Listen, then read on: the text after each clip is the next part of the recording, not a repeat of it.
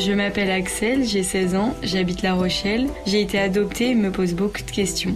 Les enfants adoptés ont d'extraordinaires ressources car ils auront survécu physiquement et émotionnellement à une longue série d'obstacles. Durant la première année ou plus, il y aura des nuits difficiles, ce qui relève de la normalité, compte tenu de la santé physique et émotionnelle de l'enfant. C'est la nuit que le cerveau nettoie les émotions et les fatigues.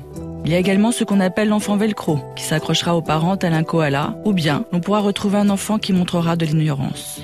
Durant la première année, l'enfant pourra adopter tour à tour ce type de comportement. Il n'y aura aucune inquiétude à cela dans les premiers mois. L'enfant pourra avoir des comportements étranges, incompréhensibles, voire agaçants pour les parents, mais cela peut être dû à la reviviscence d'une habitude qui l'aura aidé à survivre plus petit.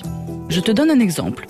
Si tu te brasses pour t'endormir, c'est sûrement une façon de t'auto-bercer puisque personne ne le faisait pour toi. Ou encore, par exemple, de cacher de la nourriture parce que tu en aurais manqué. Tous ces comportements seront des instincts de survie qui auront besoin d'être rassurés. Ton développement physique, émotif et social ne se fera pas de façon linéaire et progressive, mais plutôt par des évolutions soudaines qui demanderont de la patience. Il pourrait également y avoir des phases de régression, mais rassure-toi, ce ne sera qu'un petit pas en arrière pour un grand élan en avant.